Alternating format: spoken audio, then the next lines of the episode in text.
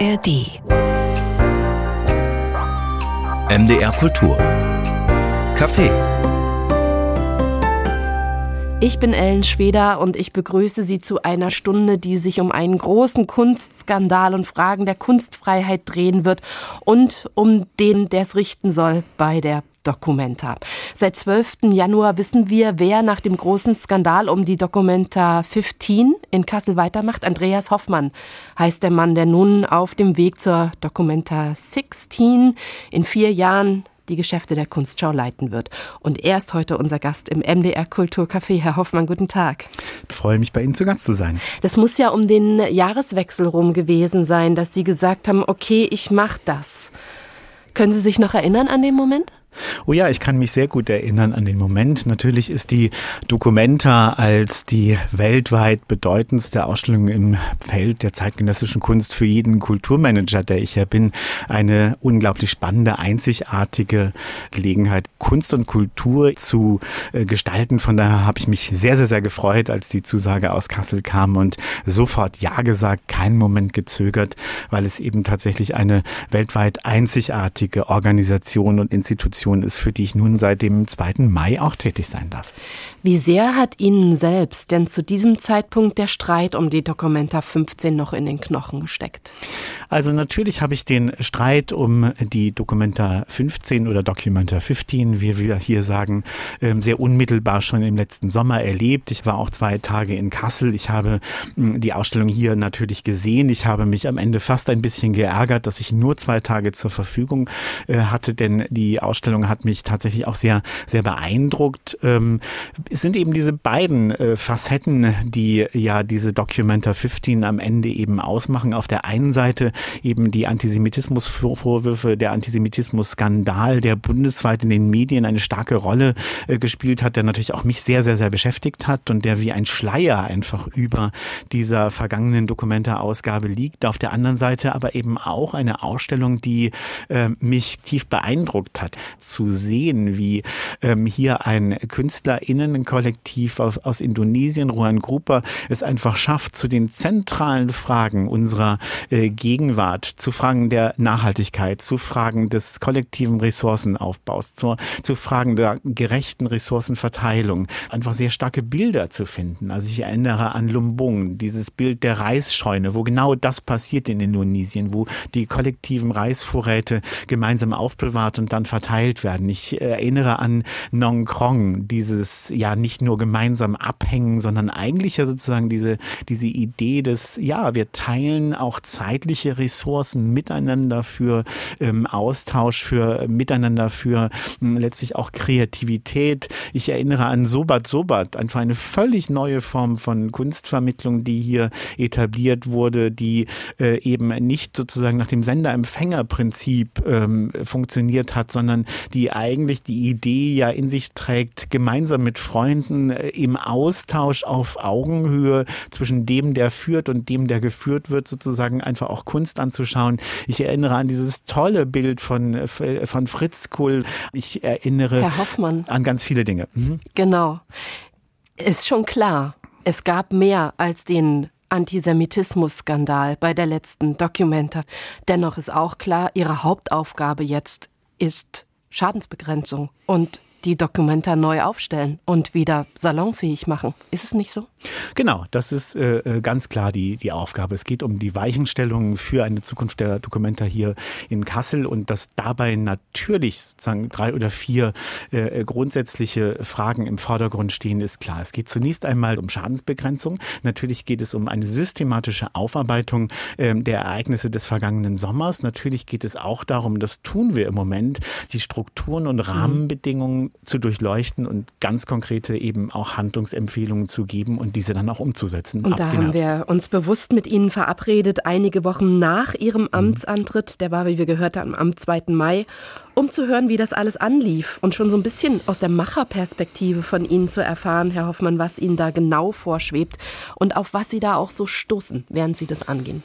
Andreas Hoffmann, zu Gast im MDR Kulturcafé, der neue Geschäftsführer der Documenta, dieser großen Viele sagen zusammen mit der Kunstbiennale Venedig größten oder wichtigsten internationalen Ausstellung zeitgenössischer Kunst findet seit 1955 in Kassel statt, alle fünf Jahre eine.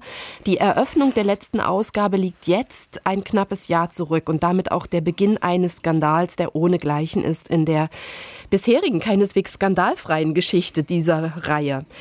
Herr Hoffmann, Charlotte Knobloch, die einstige Präsidentin des Zentralrats der Juden in Deutschland, hat von einer Eruption von Judenhass gesprochen im Zusammenhang mit der Documenta 15.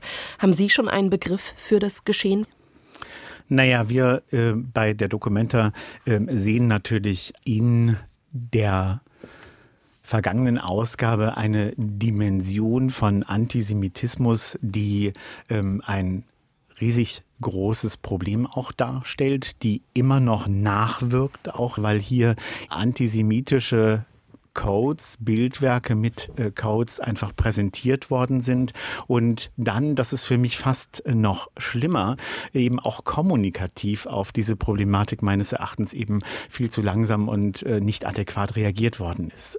Diese mangelnde Übernahme von Verantwortung hat in der jüdischen Gemeinschaft zu einem massiven Vertrauensverlust in die Handlungsfähigkeit und auch den Handlungswillen von Kulturpolitik und kulturellen Einrichtungen geführt und das zu heilen ist eine riesengroße große Aufgabe. Da ist etwas passiert, was natürlich jetzt erst einmal ähm, ein Schaden ist, der, äh, das sieht man in all den Diskussionen, die im Moment auch geführt werden, glaube ich, sehr deutlich, ein riesengroßes Problem für unsere Gesellschaft darstellt. Wenn wir nochmal für alle, die es nicht ganz genau vor Augen haben, rekapitulieren, was da eigentlich passiert ist. Da gab es ein indonesisches Kuratorenteam, Ruan Grupa.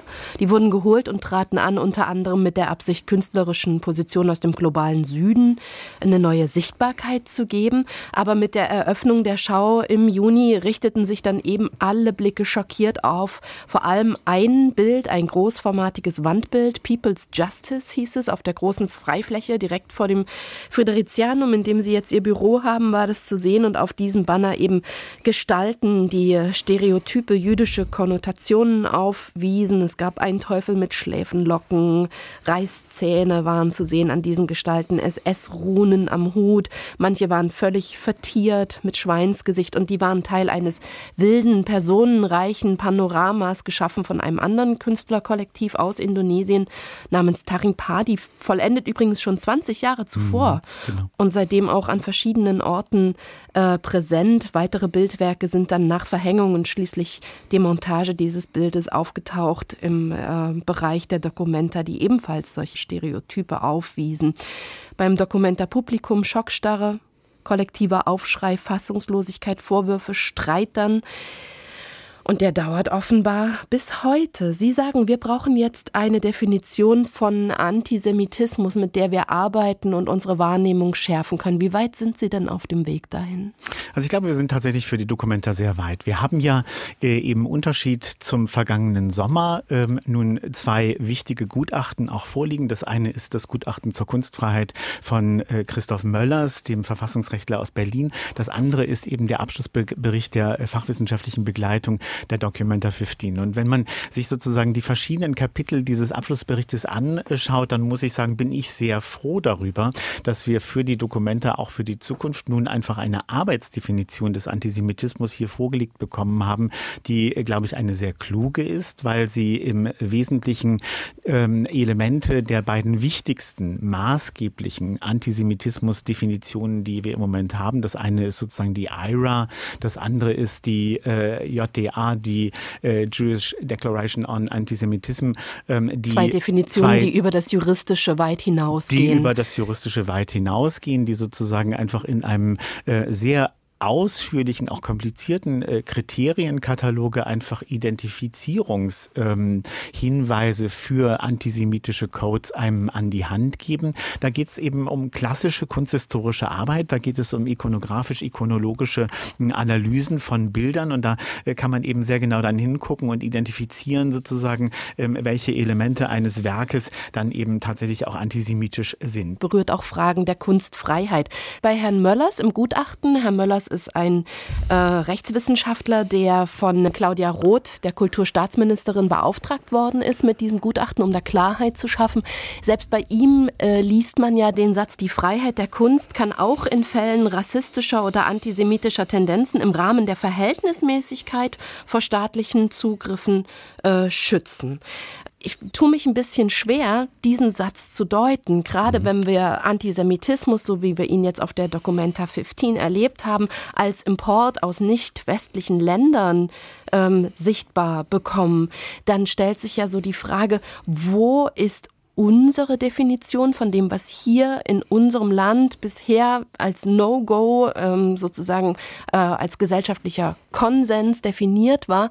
Wo trifft das auf eine Grenze und wo ist Vorsicht zu viel Vorsicht? Haben Sie da jetzt eine Definition, wo Sie sagen können, damit sind wir jetzt wasserdicht unterwegs? Jetzt ist die Frage geklärt, ein für alle Mal.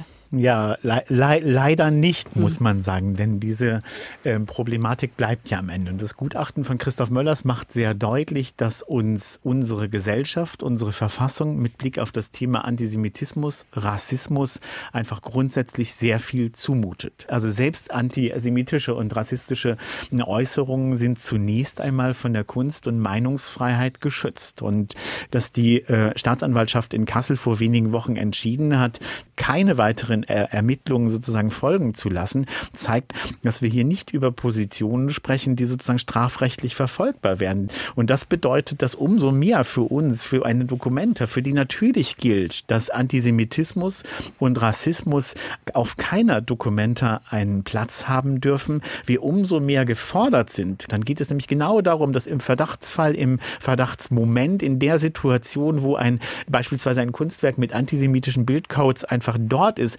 ähm, der kaufmännische Geschäftsführer eine ganz, ganz aktive, kommunikative Rolle einnehmen muss. Er muss sofort sozusagen in den äh, direkten Diskurs mit der künstlerischen Leitung gehen. Er muss sozusagen auch ganz klar öffentlich sich distanzieren. Er muss sozusagen problematisieren. Er muss versuchen, sozusagen auch die künstlerische Leitung in diese, diesen Kommunikationsprozess mit der Öffentlichkeit zu involvieren. Und er muss im Zweifelsfall kontextualisieren und sogar sozusagen im noch schwierigeren Fall letztlich dann äh, äh selbst auch äh, diese Kontextualisierung, genau. diese Einordnung ja. vorzunehmen. Das sind, ist eine Handlungsanweisung, die äh, sehr konkret ist und äh, die uns tatsächlich im letzten Sommer gefehlt hat. Und das jetzt einzubauen in die Strukturen der Dokumenta ist ein Teil der Aufgabe, äh, vor der wir gerade stehen und, da gibt in die wir gerade involviert sind. Von Ihnen, Herr Hoffmann, diesen sehr sprechenden Satz, der sich wahrscheinlich dann so doch nicht halten lässt, der lautet, ich bin für alles zuständig außer Kunst.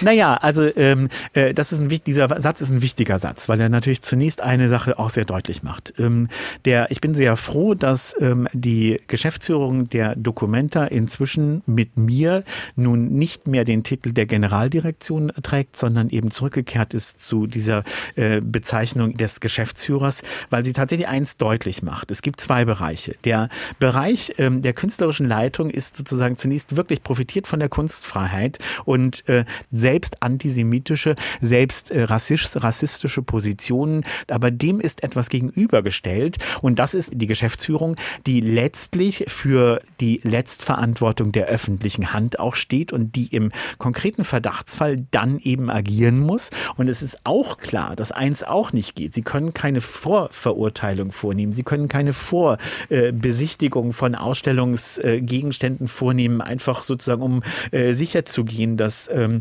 Dinge äh, nicht gezeigt werden, die problematisch sind. Das wäre sozusagen Zensur. Auch das darf es nicht geben. Auf der anderen Seite ermöglicht aber das Gutachten von Christoph Mölders und zeigt nochmal, dass in, in, im konkreten Verdachtsfall eben sehr konkretes Handeln, Kommunizieren, eine sehr aktive Rolle eben auch gefordert ist, die es nun tatsächlich auch umzusetzen gilt.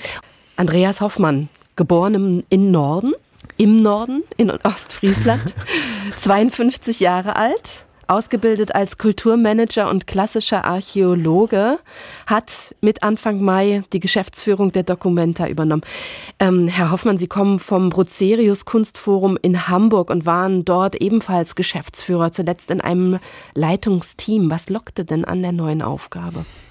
Naja, die äh, Documenta ist einfach als weltweit bedeutendste Ausstellung im Feld der zeitgenössischen Kunst eine sehr, sehr spannende Aufgabe. Jede dieser Documenta-Ausstellungen war für mich irgendwo auch Seismograph. Äh, wenn ich mir beispielsweise meine erste Documenta, zu der ich unmittelbar nach meinem Abitur nach Kassel gereist bin, äh, die Documenta 1992 anschaue, Jan Hutz, äh, bei der es eben sozusagen sehr stark um die Erlebnisgesellschaft einfach damals ging, äh, wo im Begleitprogramm Baseball Baseball, Tennis und äh, sozusagen wirklich ein riesenbunter Reigen äh, stattfand, dann muss ich sagen, äh, erstaunt es mich im Nachhinein schon einfach zu sehen, dass Gerhard Schulzes zentrales Werk einfach zur Erlebnisgesellschaft just in diesem Jahr entstanden ist. Ja, Sie sehen daran so ein bisschen, wie, wie aktuell, wie, wie seismografisch einfach die Dokumenteausstellungen jeweils waren. Und das fasziniert einen natürlich schon. Und da möchte man unbedingt ganz nah dabei sein. Sie sind Kulturmanager. Sie lehren sogar Kulturmanagement als Honorarprofessor an der Hochschule für Musik und Theater in Hamburg. Und Kulturmanagement, Herr Hoffmann, das ist ja eigentlich eher Projektmanagement. Es gibt eine Idee, die nimmt Gestalt an, man besorgt dann die Ressourcen, die Gelder, die Macher, die Ausstattung. Was Sie jetzt machen müssen an Ihrer neuen Position ist Krisenmanagement kommunizieren, reparieren, Vertrauen wiederherstellen. Was lernen Sie gerade Neues über die Führung von Kulturinstitutionen? Was geben Sie Ihren Studenten in Hamburg jetzt weiter?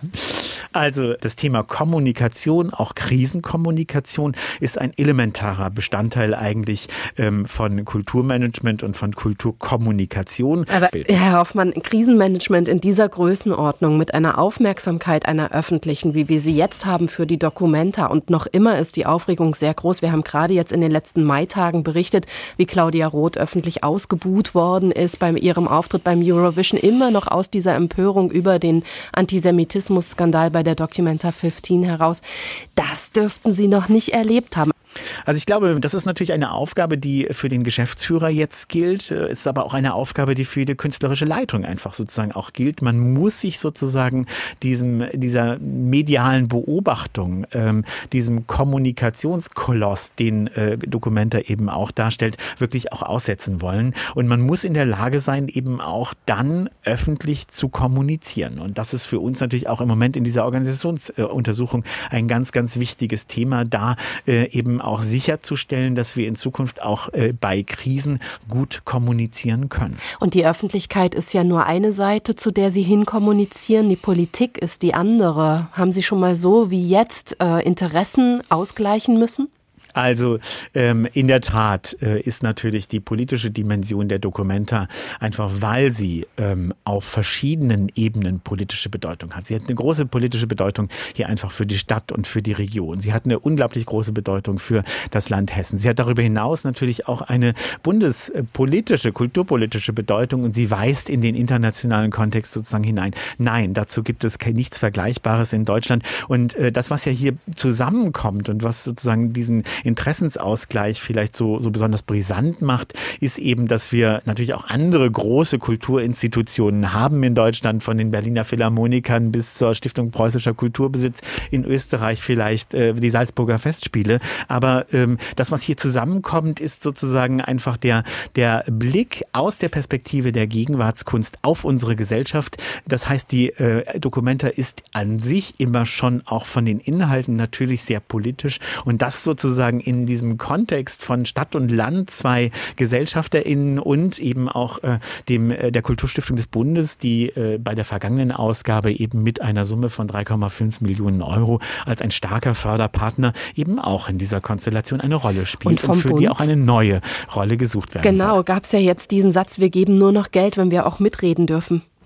Genau, also die äh, Geschichte dazu ist, wir haben in der Satzung ähm, der Dokumenta festgeschrieben, im Aufsichtsrat eben zwei Aufsichtsratsmandate, die von der Kulturstiftung besetzt werden. Und seit 2018 ruhen eben diese beiden Aufsichtsratsmandate. Das ist insofern natürlich jetzt ein Problem, weil wir dadurch eben im Augenblick eine zwar nicht Personengleichheit, aber äh, Funktionsgleichheit sozusagen haben in der Gesellschafterversammlung und im Aufsichtsrat. In beiden Gremien sind nur VertreterInnen von äh, Stadt und Land, also von Stadt Kassel und äh, Land Hessen eben vertreten. Wir äh, wünschen uns und brauchen einfach mehr Expertise aus dem Kunst- und Kulturbereich im Aufsichtsrat und wir werden, ähm, sind im Gespräch mit dem Bund und der Kulturstiftung des Bundes darüber, wie wir hier eine angemessene Rolle sozusagen finden können. Dass die Aufsichtsratsmandate seit 2018 ruhen, hat einfach damit zu tun, dass seinerzeit eben ähm, die Kulturstiftung des Bundes den Eindruck hatte, dass eben wesentliche Entscheidungen nicht im Aufsichtsrat, sondern in der Gesellschafterversammlung getroffen werden. Das war unbefriedigend und da wünscht sich der Bund einfach eine andere Rolle, gleichzeitig mehr äh, echte Mitsprachemöglichkeit und wir ähm, haben verabredet, dass wir uns diesen Themen nun im Rahmen der Organisationsuntersuchung eben widmen und dass wir Vorschläge unterbreiten und hier eine äh, Lösung anstreben. Dass wir mehr oder dass wir Beteiligung des Bundes hier brauchen und Mitspracherecht des Bundes auch brauch, gut brauchen können, ist, glaube ich, einfach mit Blick auf die nationale und internationale Bedeutung der äh, Dokumenta ähm, äh, zwingend. Ähm, deshalb sind wir hier wirklich bestrebt, auch eine gute Lösung für beide Seiten zu finden. Zwischen mehr Mitspracherechten für die Politik und der Kunstfreiheit bewegt sich also Andreas Hoffmann eine der Herausforderungen in seinem neuen Job als Geschäftsführer der Documenta. Kurze Frage noch zu Ihnen, Herr Hoffmann. Sind Sie denn nach Kassel gezogen für den neuen Job? Oh ja, und zwar äh, sehr gerne schon kurz vor Ostern. Ähm, Kassel ähm, ist für mich sozusagen Neuland. Wir haben noch nie in Hessen gewohnt und natürlich setzt diese Position hier, ähm, die eben diese große GmbH ja ähm, als Geschäftsführer sozusagen auch zusammenhalten muss, einfach auch eine Präsenz hier vor Ort äh, voraus. Ich bin gerne hierher gezogen und ich muss sagen, ich erlebe Kassel als eine Stadt, die mich ähm, sehr in ihren Bann zieht, einfach als eine echte Kulturstadt auch mit einer einzigartigen, faszinierenden Museumslandschaft. Ich blicke natürlich äh, auf Schloss äh, Wilhelmshöhe. Äh, ich blicke sozusagen auf den Kasseler Apoll, der für mich als Archäologen natürlich ein zentrales Werk ist. Ich blicke auf äh, wahrscheinlich einen der besten äh, Rembrandt-Bestände in Deutschland. Ich gucke gerne Rubens Jordans Van Dyck an dort. Ich äh, finde hier einzigartige Spezialmuseen wie etwa die Grimmwelt. Ich finde das Museum für Sepulkralkultur, das Tapet Tapetenmuseum. Also wirklich über die Dokumenta hinaus einfach eine sehr, sehr vielfältige Kulturszene und eine Stadt, die eben als eine Stadt, die natürlich auch eine ähm, im Zweiten Weltkrieg eben 43 im Oktober stark zerstörte äh, Stadt ja ist. Eine Stadt, die eben gerade auch bei den Bauten der Nachkriegsmoderne äh, der 50er, 60er Jahre wirklich hervorragendes zu bieten hat. Ich fühle mich tatsächlich sehr wohl hier und bin sehr angekommen und zu Hause in Kassel. Sitzen im Fridericianum selbst. Ähm, das ist auch ein sehr prächtiger Bau, fast palastartiger Museumsbau aus dem 18. Jahrhundert. Was wir auch entdeckt haben, ist, dass äh, Kassel Verbindung hat natürlich zu einem Komponisten, Heinrich Schütz, den wir hier in Mitteldeutschland ja auch sehr verehren als, als Weißenpfälzer. In der Tat ist für mich Heinrich Schütz ein Komponist, mit dem mich viel verbindet. Ähm, insofern, als ich eben in der Zeitstiftung auch für die Musikförderung zuständig war und dort auch für das Heinrich Schütz Haus in Weißen Weißenfels als eines der von mir betreuten Projekte verantwortlich gewesen bin. Und mich hat ähm, schon in dieser Zeit einfach sehr diese Geschichte auch fasziniert, dass Moritz Landgraf von Hessen in diesem Gasthaus zum Schützen, den Heinrich Schütz Vater betreibt, sozusagen beim Abendessen einen Knaben singen hört. Und das ist der junge Heinrich Schütz, der dann eben mit einem Stipendium an die Hochschule in äh, Kassel kommt und äh, das äh, äh dort eben ausgebildet wird zu einer der zentralen Figuren der europäischen Musikgeschichte äh, wird. Und das Schöne ist tatsächlich, dass sozusagen meine Wohnung in, in Kassel auf äh, den Renthof, also ähm, heut, diese heute in ein Hotel umgewandelte Hofschule eben blickt. Also von daher wirklich auch eine sozusagen enge emotionale musikhistorische Beziehung, die ich zu Kassel habe. Und man muss eben darüber hinaus wissen, dass ich ähm, Trompete äh, gespielt habe in meiner Jugend und Moritz Landgraf von Hessen ist eben einer der Komponisten, der tatsächlich viel Blechbläserliteratur Literatur auch geschrieben hat. Das heißt, eigentlich ist sozusagen Kassel mir schon seit meiner Kindheit eng verbunden. Ich habe immer gedacht, Mensch, wer war das wohl, dieser Moritz Landgraf von Hessen? Und nun bin ich ihm sozusagen zumindest räumlich ganz nah nach der Documenta, ist vor der Documenta. Vier Jahre sind es jetzt noch bis zur Eröffnung der Documenta 16. Die 15 vom Sommer 22 wird uns mit Sicherheit bis dahin noch in Erinnerung bleiben, vor allem eben leider wegen des Antisemitismus-Skandals, mit dem sie behaftet war. Und das war war ja nicht nur das eine ominöse Agitprop-Banner auf dem Friedrichsplatz, das eine antisemitische Bildsprache gezeigt hat. Da fanden sich auch sonst einige antisemitische Stereotype auf dieser Ausstellung. Und die Frage, die hinterher viel diskutiert worden ist, äh, war, wie kann es sein, dass da nichts unternommen wurde? Hier sind Konsequenzen nicht gezogen worden, hier sind Debatten nicht geführt worden. Wie ist das mit der Aufarbeitung? Das wollen wir uns anschauen jetzt im Gespräch mit dem neuen Geschäftsführer. Herr Hoffmann, die Vorwürfe brachten den Aufsichtsratsvorsitzenden der Documenta, Kassels Oberbürgermeister Christian Geselle und seine Stellvertreterin im Aufsichtsrat, Hessens Kulturministerin Angela Dorn, in Bedrängnis, auch die Kulturstaatsministerin Claudia Roth, aber bisher nur die Documenta Generaldirektorin Sabine Schormann zu Fall. Reicht das?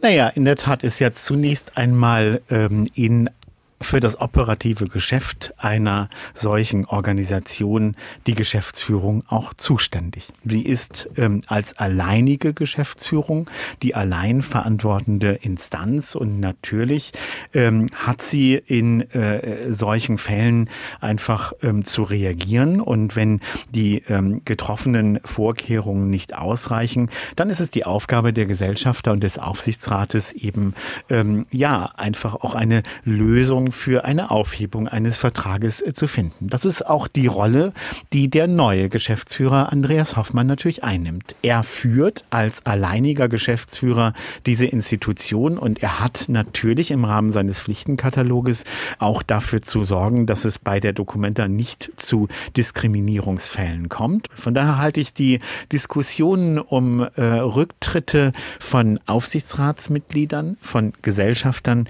und auch von der Kulturstaatsministerin Ministerin, die ja jetzt sozusagen nochmal wieder auch aktuell in den letzten Tagen doch auch sehr heftig mit Blick auf die Dokumenta 15, Documenta 15 hm, in der Kritik steht für eigentlich unberechtigt. Sie ähm, hat sehr früh schon auf äh, mögliche Antisemitismusproblematiken aufmerksam gemacht. Und man muss einfach sagen, hier wurde zu spät reagiert, es wurde zu passiv kommuniziert, es wurde zu wenig kontextualisiert, es wurde auch vielleicht zu wenig deutlich oder ganz bestimmt zu wenig deutlich einfach Distanz bezogen zu diesen Positionen. Daraus jetzt abzuleiten, dass ähm, die Kulturstaatsministerin, GesellschafterInnen oder Aufsichtsräte, die ja eigentlich eine Kontrollfunktion Funktion, nicht sozusagen die Geschäftsführungsfunktion übernehmen, halte ich für falsch. Wir sollten viel lieber und unbedingt darüber diskutieren, wie es uns in unserer Gesellschaft gelingen kann, ähm, dem wachsenden Antisemitismus und Rassismus einfach entschlossen zu begegnen. Ich glaube, hier ist eine große gesellschaftliche Aufgabe, die vor uns liegt und das eben auch nun für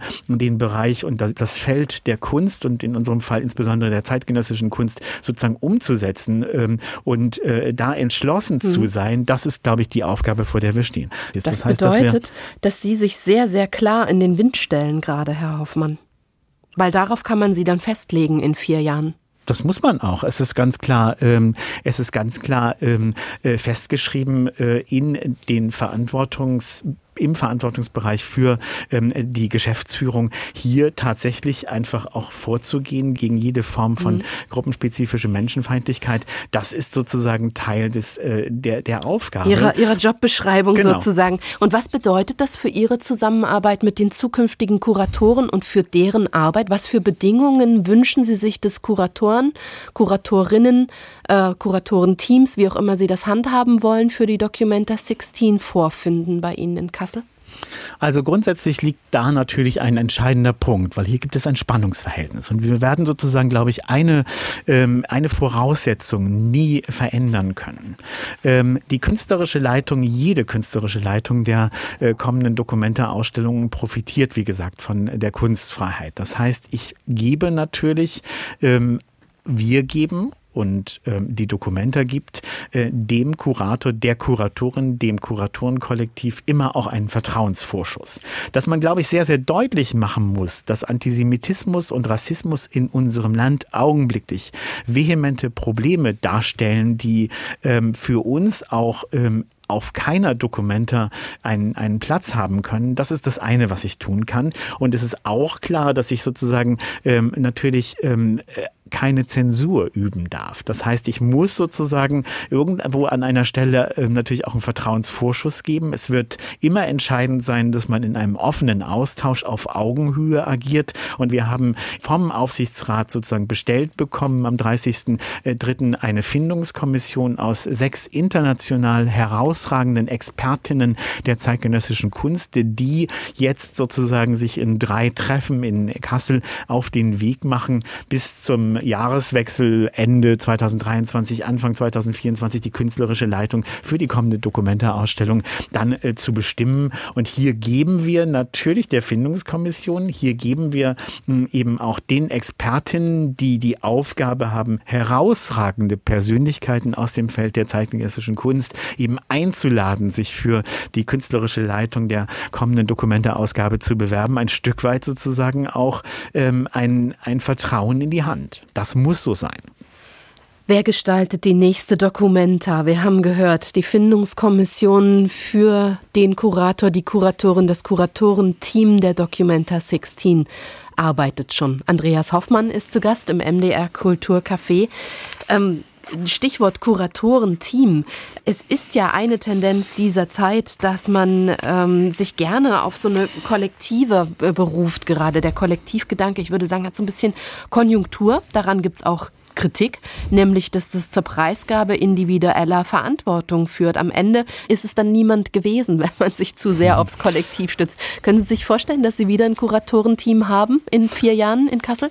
Also grundsätzlich ist, glaube ich, alles möglich. Also die, ähm, die Schlussfolgerung aus ähm, der Documenta 15, dass die ja geäußert worden ist, tatsächlich auch im äh, Kulturbereich, das Kollektive für die, äh, das Kuratieren solcher äh, Großereignisse im Kunstbetrieb nicht geeignet sein. Das ist, glaube ich, eine Schlussfolgerung, die uns in eine völlig falsche Richtung führt. Und ich würde sozusagen hier in diesem Zusammenhang einfach auf die vielen erfolgreich kuratierten von kollektiven kuratierten hm, Ausstellungsvorhaben auch verweisen, die gerade auch im vergangenen Jahr 2022 zum Teil fast parallel zur Dokumenta äh, stattgefunden haben. Ich verweise auf die Manifesta 14 in Pristina, ich verweise auf die Biennalen in Lyon und Istanbul, wo ebenfalls Kollektive sozusagen eine ganz, ganz starke Rolle gespielt haben. Und ich glaube, das ist ein bisschen Ausdruck auch einer, einer Zeit, unserer Zeit, dass äh, das Kollektive eine neue Rolle spielt. Ich würde auch ganz klar widersprechen, dass sozusagen